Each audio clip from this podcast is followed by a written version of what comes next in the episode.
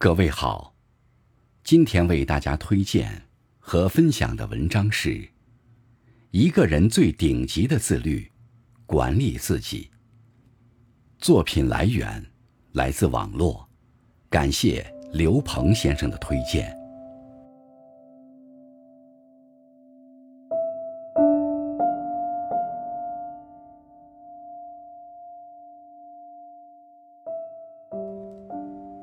一个人更好的自律，体现在管理自己。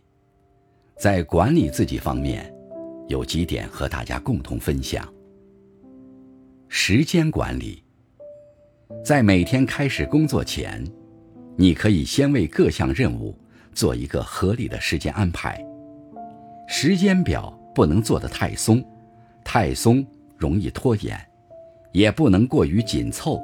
否则会因为完不成而产生新的焦虑。我们不妨按照事情的重要程度分级，先做最重要的事。当我们能从容安排并完成每天的任务，信心和成就感也就随之而来了。管理好时间，集中注意力，把时间用在有意义的事情上，才能让自己不断成长进步。形象管理，很认同一句话：管理形象不是肤浅，而是对自我的尊重和对生活的敬仰。一个人真正的衰老，从来不是年龄的增长，而是丧失了对自我的要求。管理形象，就是在给自己强大的心理暗示：一个在逆境中不忘昂首挺胸。在平淡中衣着干净大方的人，更能攻克生活中的难关。自律不仅仅要提升内在，也要注重内外兼修。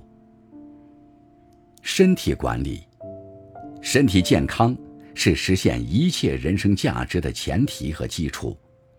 管理好身体，保持身心健康，不仅是对自己负责，也是对家人负责。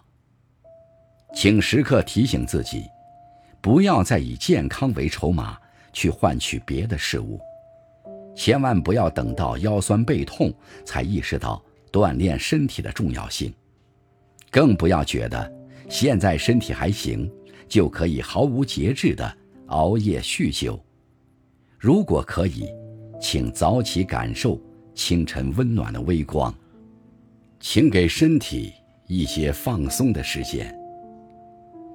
思维管理，很多时候，我们容易陷入一种思维方式的惯性，总是用自己的方法去解决问题。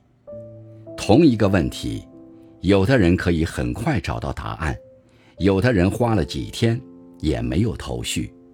这就是因为思维方式不同。有时候，成功迟迟不来，不是你不够努力。而是思维方式要更新，别在日复一日的生活中形成无意识的惯性。转换思维，天地可能更开阔。情绪管理，生活里遇到的波折，我们需要管理好情绪。若是因为一时情急而肆意发泄，既会伤人，也会害己。不开心了。可以去跑一跑步，见一见朋友；心不静了，可以读一读书，品一品茶。当我们学会释放压力，与情绪和解，就会发现，很多事其实没什么大不了。